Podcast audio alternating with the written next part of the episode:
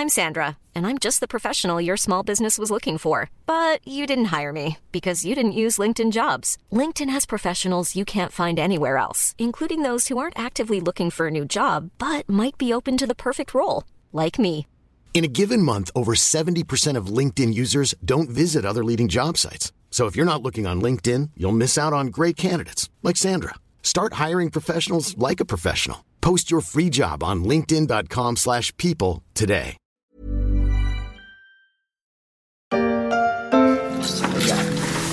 Moi je m'en fous du look, hein. Du look euh, de- Non, et puis que tu sois paysan aussi, hein. ça me dérange pas. Mais pourquoi ça te dérangerait Petit paysan, près de 4 millions de dollars au box-office, loin, très loin des 2,8 milliards engrangés par Avengers Endgame. Césarisé en 2018, le film d'Hubert Charuel a tout de même attiré plus de 500 000 spectateurs au cinéma et 4 millions de téléspectateurs lors de son passage sur France 2 en janvier pour suivre ce petit éleveur qui essaye d'éviter l'abattage de ses vaches. Il n'y a plus de trésorerie là. On est à sec. Monsieur Jargeau, les avoirs de trésorerie, ça commence à faire beaucoup. Surtout cumulé avec l'ensemble des prêts. Autre succès d'estime quelques mois plus tard, Au nom de la terre raconte le combat d'un agriculteur endetté et en dépression. Le film fera plus d'un million d'entrées en France. Mais au-delà du cinéma, au-delà de l'image que l'on peut avoir du monde paysan vu des villes, c'est quoi aujourd'hui être agriculteur?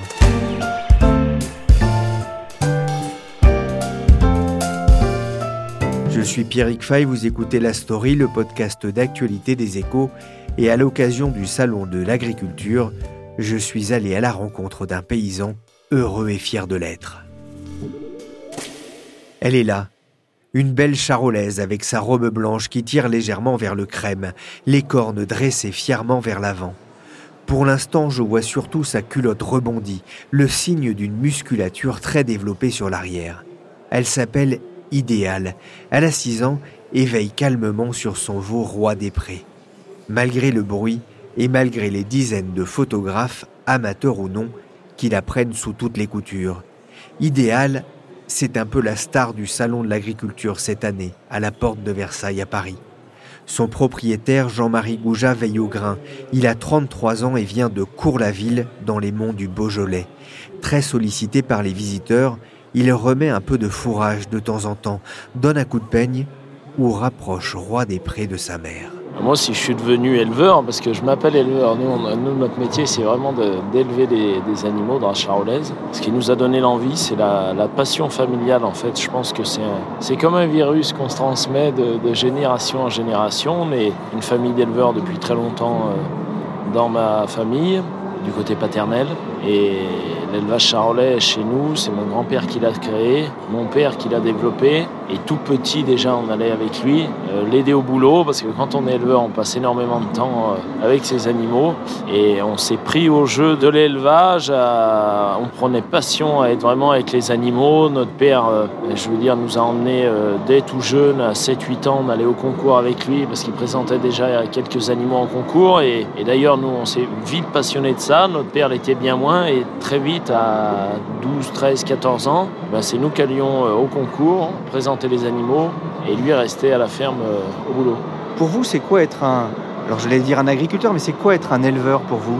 Ben, Un éleveur, pour moi, c'est être un homme qui sait s'occuper de ses animaux, qui a envie de bien le faire, en respectant à la fois l'homme et l'animal. Et notre passion, c'est vraiment de faire euh, ouais, le mieux possible au quotidien, parce qu'on travaille euh, pas trop 165 jours par an, mais presque. hein. on prend une semaine euh, par an de vacances. Et deux jours, on travaille parfois de nuit.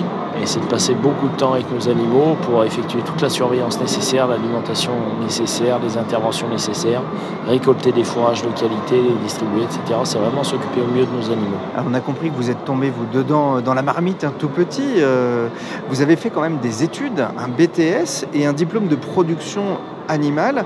Vous avez fait ensuite des formations hein, tout au long de votre euh, jeune carrière d'éleveur et, vous dirigez donc une GAEC, un groupement agricole d'exploitation en commun avec votre frère. Vous voyez aussi comme un, chef d'entreprise? Oui, et on est trois, hein, parce que mon père est toujours en activité, donc on est trois associés dans le GAEC, Bruno mon père et Laurent mon frère. Donc oui, je pense que notre activité, en fait, elle est très diverse. C'est comme un artisan, finalement, un, artisan menuisier qui a son compte. Il aura euh, ses commandes à gérer, ses clients à trouver, il doit fabriquer ses meubles et il doit faire toute la gestion, le travail manuel, la prospection, la commercialisation. Et ben nous, c'est pareil en élevage, c'est-à-dire qu'on doit savoir être des bons animaliers, des bons zootechniciens, c'est-à-dire avoir euh, suffisamment de connaissances pour s'occuper au mieux de nos animaux, faire des rations, être bon. on est un peu vétérinaire aussi dans notre métier parce que bah, le vétérinaire, le vrai, on va dire, on l'appelle quand on a besoin, quand on va dire euh, les interventions sont au-dessus de nos compétences. Et après, euh, je dirais par exemple, quand il y a une mise bord qui nécessite de l'aide, eh ben, on va faire la mise bord, on va aider les petits veaux dès leur plus jeune âge, on va gérer des protocoles de vaccination, euh, de prévention des maladies. Alors certes, avec un conseil du vétérinaire au départ, mais après l'application, elle reste quand même la nôtre. Et les recenser aussi. Et après, d'un autre côté, on a toute la partie gestion administrative. Alors l'administratif en agricole, c'est très très lourd parce que pourquoi? Parce qu'il y a déjà on veut une traçabilité qui soit irréprochable et ça, je pense que très important à dire. En France, on a, on a vraiment des produits qui sont très tracés. On sait, on connaît toutes les interventions qui ont été faites sur les animaux. Tous les animaux sont identifiés par un numéro à 10 chiffres. Leurs parents sont connus, les grands-parents sont connus. Et c'est vraiment l'ensemble de cet ensemble de données en fait qu'on va récolter autour des animaux qui permet de garantir la, traçabilité qu'on a aujourd'hui en France et qui est irréprochable. Vous parliez du travail de nuit, d'une semaine de vacances par an. C'est une vie de sacrifice? C'est une vie de passion en fait. Je pense que c'est plus qu'un métier. Hein. C'est vraiment, il faut que ça soit une vocation. Vous savez, moi, quand je. Donc, pour vous résumer un peu mon parcours, j'avais fait un bac et puis un BTS. Et ensuite, euh, j'ai travaillé pendant 8 ans à l'extérieur en tant que technicien agricole, euh, spécialisé en race charolaise. Et ensuite, je me suis installé. Et pendant mes trois premières années d'installation, j'allais donner quelques heures de cours de zootechnie en génétique et alimentation à des gens qui faisaient de la formation, qui se formaient en formation pour adultes. Et la première chose que je, disais, que je leur disais le premier jour quand ils arrivaient, je leur dis Vous avez envie de vous installer Parce que c'était des gens en reconversion. Et eh bien, il y a deux choses qu'il faut savoir c'est d'une part qu'il faudra avoir de la réflexion, et la deuxième chose, c'est qu'il ne faudra pas être feignant. Un bon message. Euh, vous avez combien d'animaux aujourd'hui? On a 125 vaches mères euh, de race charolaise, toutes inscrites au Airbook charolaise, c'est-à-dire qu'on fait de la sélection dans le but d'améliorer notre cheptel et de commercialiser des animaux reproducteurs, mâles et femelles, et en France et un petit peu à l'étranger maintenant. Et donc on a 187 hectares euh, de surface, c'est un élevage très extensif, hein, qui est bien représentatif finalement de ce qu'on retrouve en charolaise dans toute la France. Hein. Charolaise, c'est un animal qui est élevé à l'herbe pendant toute la belle saison, c'est-à-dire du début du mois d'avril jusqu'à la fin du mois d'octobre ou du mois de novembre. Les animaux vivent au pré, sur des prairies, en troupeau. Euh, et ensuite, pendant l'hiver, eh ils sont rentrés en bâtiment. Donc chez nous, c'est des stabulations libres. Les animaux vivent sur air paillé et, donc euh, bah, ils consomment la, ration qu'on leur distribue et qui est à 93% dans notre cas produite sur notre exploitation. Parce que ça c'est vraiment quelque chose d'important aussi et qui est, synonyme de qualité finalement, c'est d'arriver à produire le maximum de choses euh, sur son terroir pour ne pas être dépendant concrètement du commerce extérieur, pour ne pas avoir à, acheter ou voire même à importer des matières premières et vraiment euh, euh, produire, on va dire, une viande qui soit rattachée à notre terroir. parce que je pense que la richesse de la France, c'est l'élevage, euh, ça fait partie du patrimoine de, la France. Et, la diversité qu'il y a des terroirs, on la retrouve aussi dans les produits. Comme on la retrouve dans les vins, on la retrouve dans les viandes. Et, par exemple, je, vous parlais tout à l'heure de la, biodiversité qu'on pouvait avoir dans nos prairies. Nos prairies, à nous, au printemps, elles sont couvertes, recouvertes d'aquilée millefeuille, qui est une plante que, qu'on retrouve euh, dans la grande restauration, qui est utilisée dans la grande restauration, euh, qu'on peut retrouver dans nos assiettes. C'est une démarche presque, enfin en tout cas un discours presque écologique en fait que vous donnez aujourd'hui. mais je pense que l'élevage charolais c'est de l'élevage qui est éco-responsable en fait, parce, parce qu'on est vraiment, euh, je pense, en accord avec ce que, ce que veut la société. Pourquoi? Parce qu'on laisse le temps aux animaux de grandir. Euh, c'est vraiment un élevage qui, donne le temps au temps. C'est une méthode d'élevage qui est traditionnelle, avec des outils, on va dire, de, modernité qui nous permettent aussi de gagner du confort dans notre euh, travail. Mais, euh, mais qui a vraiment des valeurs traditionnelles d'élevage à la française, d'élevage extensif, d'élevage à l'herbe, et de, de, faire un produit de qualité. Nous, on produit de la viande sous label rouge, euh, qui est aujourd'hui synonyme d'excellence en France. Jean-Marie Gouja est éleveur dans le Charolais. D'autres ont choisi l'Aubrac, l'Abondance ou le Salers pour développer un cheptel de qualité au service de la bonne alimentation. Mais ce choix est-il gagnant financièrement? Je suis allé rechercher les chiffres des revenus des agriculteurs. Les derniers datent de 2017. Ils ont été fournis par l'INSEE. En moyenne, les éleveurs d'ovins et de caprins gagnaient 620 euros net par mois. Pour les éleveurs de bovins, la somme monte à 1100 euros. Pire, près d'un agriculteur sur cinq a déclaré cette année-là un revenu nul. Agriculteur, ce n'est décidément pas un métier comme les autres. C'est toujours une question difficile à aborder, mais j'ai tout de même demandé à Jean-Marie Gouja s'il s'en sortait financièrement. Ben, je dirais que plus on recherche la qualité, plus on est à même de pouvoir valoriser ses produits. Donc nous, on a la chance euh, de vendre une partie de nos animaux à la reproduction à d'autres éleveurs, que ce soit des taureaux ou des, génisses. Et ça, c'est des éléments qui peuvent apporter une plus-value, mais parce qu'on a investi aussi dans des animaux de haute valeur qui ont apporté des qualités dans notre cheptel, des qualités morphologiques, des qualités maternelles, et qui donnent aussi de la valeur à leurs descendants. Ensuite, sur la partie euh, des animaux destinés à la boucherie, c'est vraiment, euh, je dirais, aujourd'hui, les initiatives de chacun qui vont permettre euh, aux éleveurs de, de, valoriser leurs produits. Je vais prendre notre exemple. On, a, on, valorise à peu près un tiers de notre production auprès d'une GMS locale, une, moyenne surface. C'est un intermarché sur l'initiative du directeur du magasin et de son chef de rayon boucherie, mais j'insiste parce que c'est vraiment une initiative qui est propre à ce magasin, qui se situe à 15 km de chez nous, 20 km en pleuie. Donc les animaux, ils sont nés, élevés à Cour-la-Ville, dans le Rhône. Ils vont faire 30 km pour être transformés et ils refont 15 ou 20 km pour être consommés. Et ça, c'est un créneau qu'on a depuis 4 ans, mais il y en a plein, des petites niches comme ça qui existent en France, avec d'autres éleveurs, et où euh, finalement bah, le, magasin propose une viande locale, élevée par des éleveurs passionnés. On est trois éleveurs à fournir le rayon boucherie du magasin. Euh, des animaux qui ont fait très peu de kilomètres finalement avant de se retrouver à l'étape du boucher, et surtout qui sont rémunérés au coût de production. Et ça, c'est important parce qu'aujourd'hui, le marché, le prix se construit dans le mauvais sens. Ça, je vous parlais de la viande charolaise, mais c'est valable dans toutes les productions agricoles. Aujourd'hui, c'est le distributeur qui fixe le prix, bien souvent. Chaque opérateur qui intervient après l'éleveur applique sa marge, et l'éleveur ou l'agriculteur, il récolte uniquement ce qui reste. Mais ce qui reste, eh bien, souvent, c'est insuffisant pour vivre et ça, ça, conduit parfois à des drames aussi. C'est l'agriculture de, de, demain, ce, ce circuit court pour vous? Après, tout ne peut pas se faire en circuit court, mais je pense qu'il y a vraiment des choses, dans des zones, on va dire, rurales comme les nôtres, c'est des choses qui peuvent se développer, parce qu'il y a une consommation, il y a la production et la consommation sur place. Après, pour toutes les zones urbaines, si tout devait être local, Paris mourrait de faim, ça. Donc il faut aussi qu'il y ait des filières qui soient bien organisées à plus grande échelle, mais quand on peut privilégier quand même une consommation qui est assez locale, bah, je pense que c'est aussi de la responsabilité de chacun des consommateurs en fait de, se dire qu'au moment où j'achète, quand je vais au marché, quand je vais dans la grande surface, quand je vais chez mon petit commerçant, le moment où j'achète mon produit, où j'achète ma viande charolaise, où j'achète du lait, des fruits, des fromages, eh ben je choisis aussi l'agriculture que je veux demain. Ça, je pense que c'est très important d'en avoir conscience. Nous, on se l'applique à nous-mêmes concrètement et, et je me dis que si, si les Français veulent réellement euh, avoir une agriculture de, de qualité et d'exception, eh bien, il faut aussi qu'ils en soient convaincus et qu'ils l'appliquent quand ils font leurs courses. Quoi. Vous parliez de confort euh, tout à l'heure. Est-ce que les nouvelles technologies vous, vous apportent aussi ce confort? Est-ce que vous les utilisez? Oui, on les utilise euh, pour plein de choses, pour, pour toute la gestion administrative quand même. Et après, euh, je peux donner un autre exemple, c'est par exemple pour la surveillance euh, des animaux.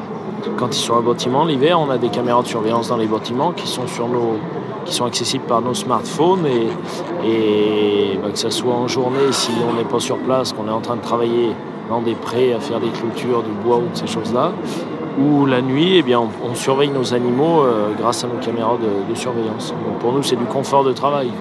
Réunis à Sofia pour une rencontre informelle, les 28 ministres de l'Agriculture se sont penchés sur les propositions budgétaires faites par la Commission européenne.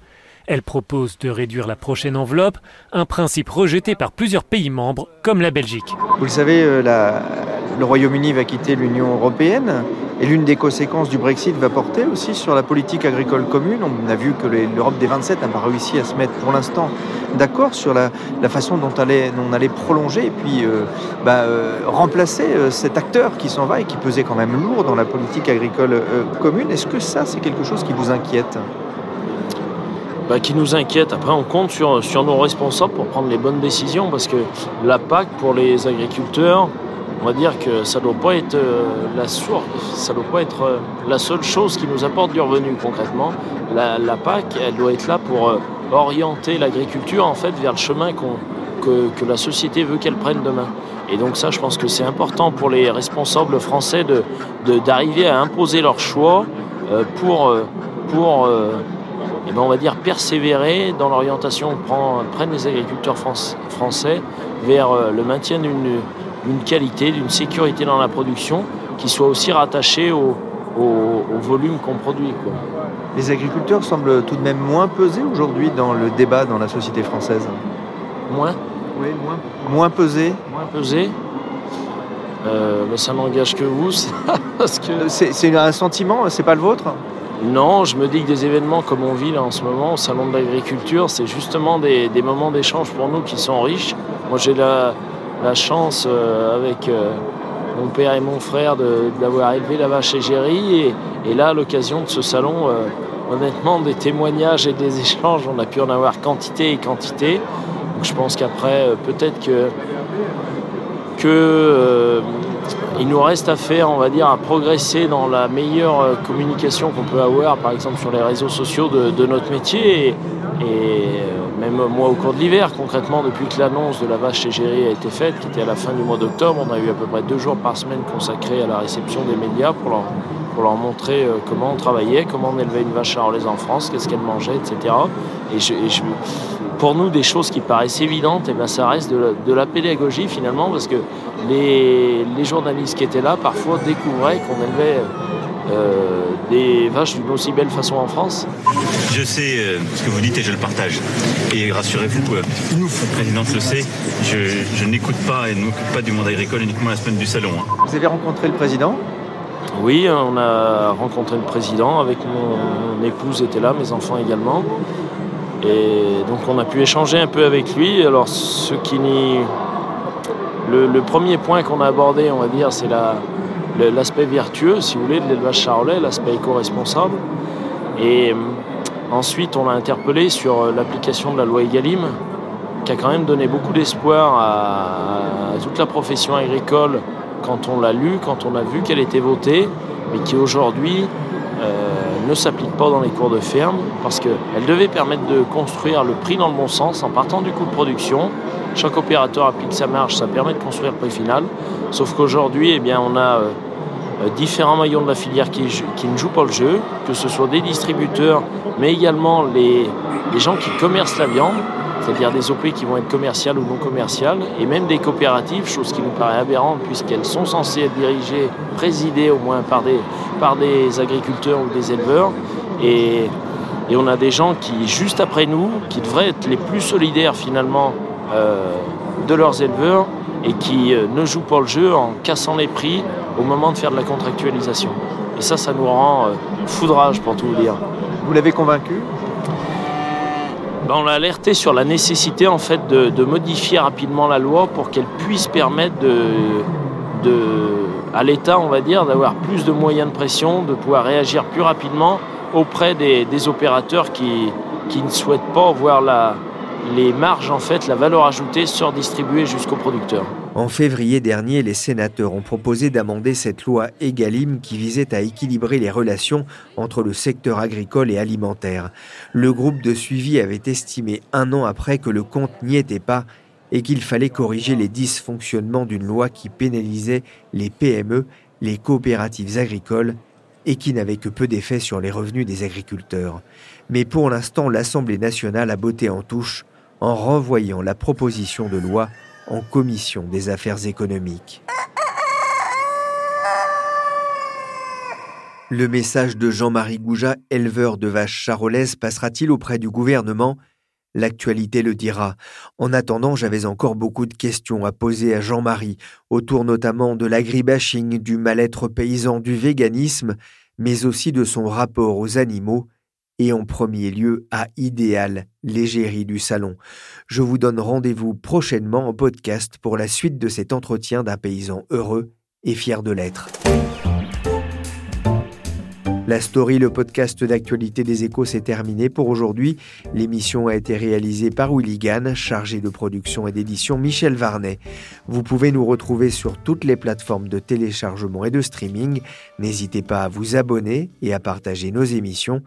Et comme j'ai peu de chances de gagner un prix au Salon de l'Agriculture, je serai très heureux de me consoler avec des étoiles que vous pouvez nous donner sur les applications et notamment sur Apple Podcast. Pour l'actualité en temps réel, c'est sur leséchos.fr.